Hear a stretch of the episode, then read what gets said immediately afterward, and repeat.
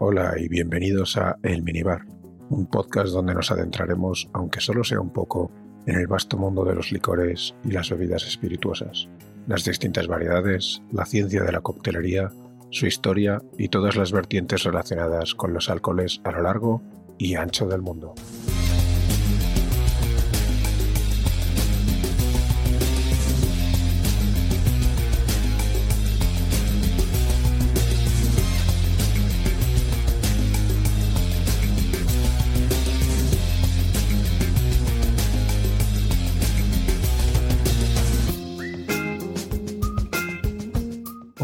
Nos adentraremos en el mundo de la creación de licores de una manera muy amplia y general, desde la recolección de materias primas a la fermentación de las mismas y repasando todo lo relacionado con el proceso de destilación, tal y como se conoce hoy en día.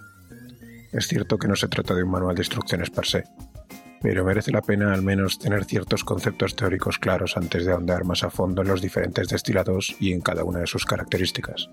Espero que salgamos de aquí con un boceto básico de los pasos necesarios para llegar hasta la creación de las botellas que adornan el minibar de nuestro salón.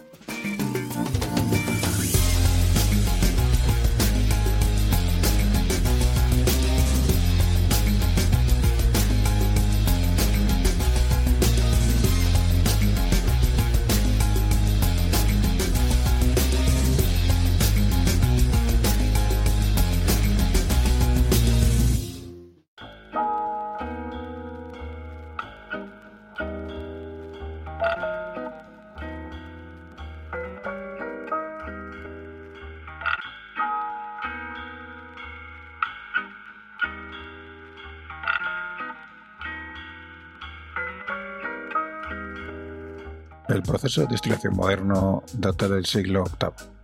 Su inventor fue el erudito del Islam Abu Musaf al-Kiri. Sí, existe cierta ironía en el hecho de que el creador del proceso, por el cual se obtienen los licores de mayor graduación, perteneciese a una religión que prohíbe la ingesta de estas bebidas.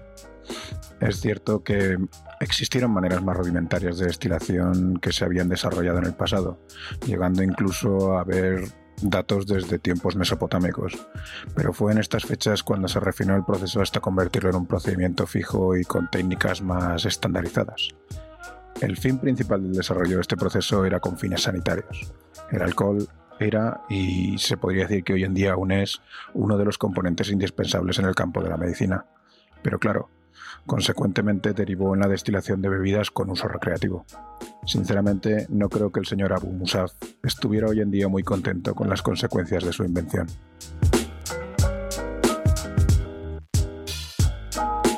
Pero ¿cómo se lleva a cabo todo este proceso? Bueno, en primer lugar se necesita una materia prima que contenga grandes cantidades de carbohidratos o hidratos de carbono. Estos pueden provenir de un sinfín de materias de todo tipo, aunque la más común suele ser el azúcar. Así es de hecho como se crea el vino o el ron. El azúcar se disuelve muy fácilmente en agua, lo que facilita mucho su fermentación. Otras materias primas que se utilizan mucho suelen ser el almidón o la fécula que se encuentran en los cereales y en las patatas. Gracias a estas materias se suelen crear el whisky y el vodka principalmente. Pero el problema que tienen estas materias es que no se disuelven especialmente bien en agua, así que deben ser sometidas a diferentes procesos para activar su fermentación. Cuando lleguemos a diferentes tipos de alcohol que ya iremos viendo con el futuro, ahondaremos un poco más en cada proceso. También existe un compuesto llamado inulina, que se extrae de la planta del agave, con la cual se pueden obtener licores como el tequila o el mezcal. Los diferentes tipos de materias primas contribuyen al sabor del producto final en mayor o menor medida. El proceso de fermentación funciona de una manera muy simple. Se introducen las materias primas, en este caso puede ser el azúcar, el almidón o lo que se tenga a mano, agua y levadura. Y estos ingredientes reaccionan formando, por un lado, alcohol y por otro lado, dióxido de carbono y calor. De este proceso también se obtienen diferentes compuestos, comúnmente se les denominan congéneres, los cuales pueden ser utilizados para aportar sabor o diferentes características al producto final. Esto dependerá de cada productor, el cual selecciona los diferentes tipos de levaduras para así poder controlar todo el proceso. Después de la fermentación, por fin comienza la destilación. Básicamente es el proceso por el cual se separan los diferentes constituyentes del líquido resultante. Cada uno de estos constituyentes se suele llamar fracción. Las más importantes de todos ellos son el etanol y el agua.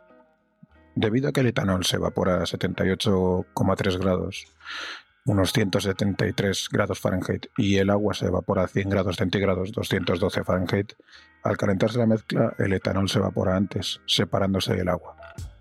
Este vapor después es condensado y se precipita creando un resultado con una gran cantidad de alcohol.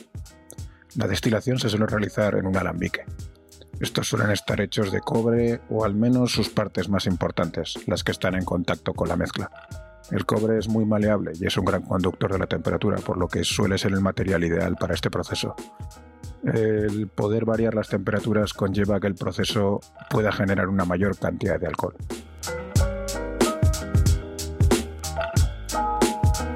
El momento en el que los vapores alcohólicos vuelven a su estado líquido se llama reflujo. Es aquí donde al tener en contacto vapor y líquido se consigue alcoholizar el líquido resultante, ya separado del agua. Este proceso también se conoce como el rectificado, por lo que si un alcohol ha sido muy rectificado o es de una alta rectificación, se considera que su nivel de alcohol es muy alto. Suele estar en torno a los 96 grados, mientras que un licor de rectificación normal no suele pasar de los 70 grados. Dentro del alambique también existen bandejas a lo largo de su recorrido donde ocurre el reflujo, ya que aquí se deposita el líquido que se condensa del vapor volviendo a evaporarse. Puede haber hasta 42 bandejas de rectificado, las cuales pueden generar una gran cantidad de reflujo. Al final del alambique hay un condensador donde el vapor generado se precipita en forma de alcohol en esta parte del recorrido y para conseguir esto debe haber un enfriador en cuyo interior existe una renovación constante de agua fría para crear esta condensación. Existen varios tipos de alambiques o alquitaras, como también se les llama. El tradicional es el llamado de pera, en inglés pot still. Eh, es el de funcionamiento simple y consta de una olla donde se vierte todo el líquido y mediante unos tubos se conecta con un condensador. Este método requiere, al estar todas las partes juntas, que se realice varias veces. En una primera destilación se separan las diferentes fracciones de la mezcla y se obtiene un líquido alcohólico de unos 23 grados más o menos. Y en una segunda ya destilación, ya solamente metiendo el líquido obtenido de la primera y aplicando un método de rectificado, se obtiene un alcohol más puro que ronda en torno a los 70 grados.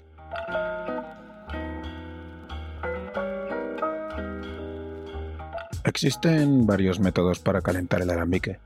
Tradicionalmente se usaba un quemador de gas, pero un calentamiento continuo de toda la estructura permite controlar la temperatura con mayor exactitud, lo que ayuda a controlar el proceso de rectificado. Si la temperatura es demasiado alta, no dará tiempo a que aparezca el reflujo que tanto se busca en los alcoholes de mayor graduación.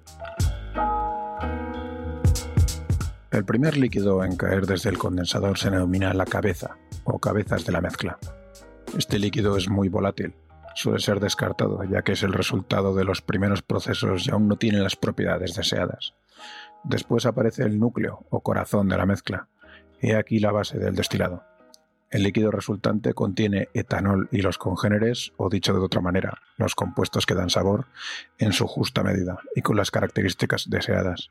Y por último también aparece la cola o colas del líquido resultante, este líquido es mucho menos volátil.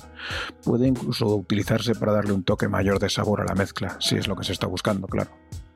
Aporta más cuerpo y puede, bien usada, ser una diferencia crucial entre un producto u otro. En este punto depende totalmente del producto que se quiera obtener.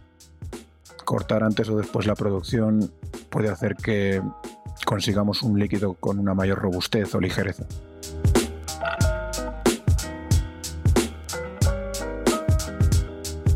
Otro método más moderno y eficiente es el destilador de columna. Fue inventado en el siglo XIX por el irlandés Aeneas Café, o Coffee, no estoy del todo seguro de cómo se pronuncia.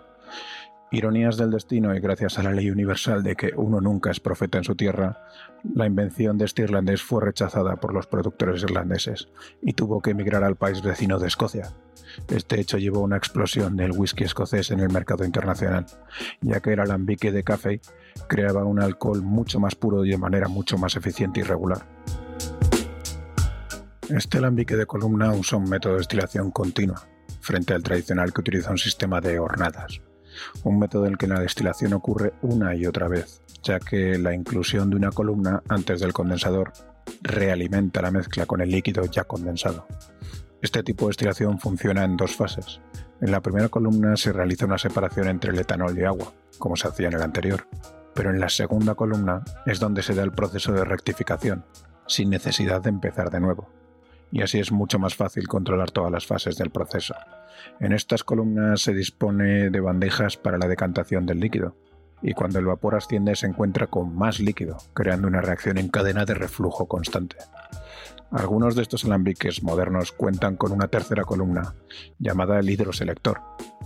La mezcla se puede hacer circular por esta columna y gracias a la aplicación de agua caliente por arriba y vapor por abajo, se extraen todos los residuos y aceites que se van creando en el proceso, limpiando el mismo alambique.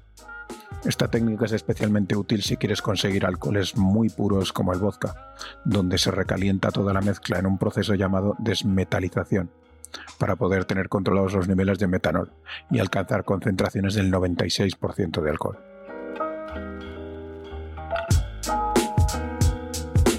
Una gran variedad de procesos se realizan después de la destilación.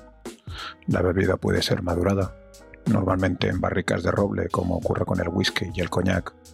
Puede mezclarse. Esta mezcla puede ser de diferentes hornadas de un mismo productor, de diferentes destilerías como hacen los escoceses, o de la misma destilería pero en diferentes condiciones como ocurre con algunos rones. Diferentes opciones dependiendo del objetivo a alcanzar, por supuesto.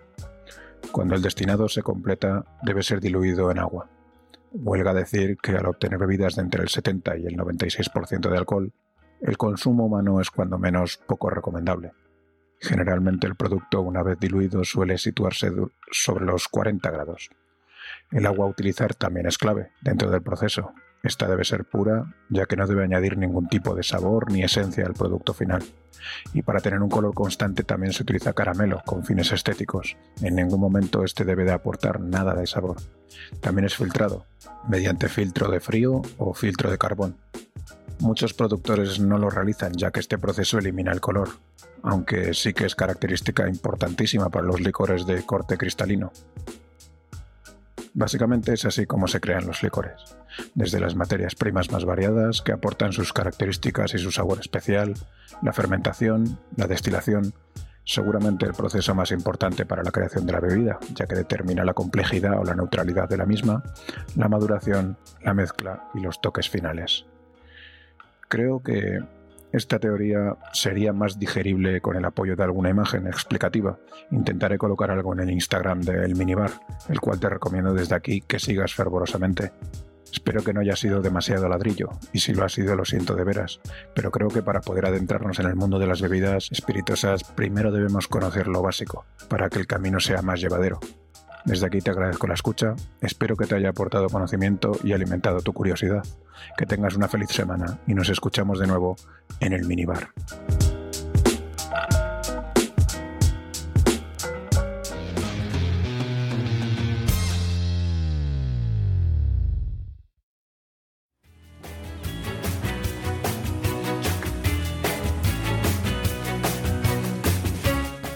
Hola de nuevo. Quería agradecerte el haber llegado hasta aquí. Espero hayas disfrutado del episodio y si es así, una gran forma de hacérmelo saber es valorándolo positivamente con una reseña, un me gusta, estrellitas, comentarios, campanillas, cestas de la fruta o cualquier forma que utilice tu podcatcher para valorar. Si no es mucha molestia, también te agradecería que lo compartieses con tus amigos, también con tus enemigos, ¿por qué no? Tu familia o cualquier persona, animal o cosa que creas pueda encontrar interés en lo que hago. Puedes escuchar los episodios directamente en www.podcastelminibar.com y también puedes ponerte en contacto conmigo para ruegos, reclamaciones, preguntas, proposiciones o incluso amenazas en hola.podcastelminibar.com. Quién sabe, incluso puede que me encuentres por alguna red social. Sin más, me despido. Espero tengas una fantástica semana y recuerda, bebe con responsabilidad, pero disfruta como si no hubiese un mañana. Bienvenidos a El Minibar.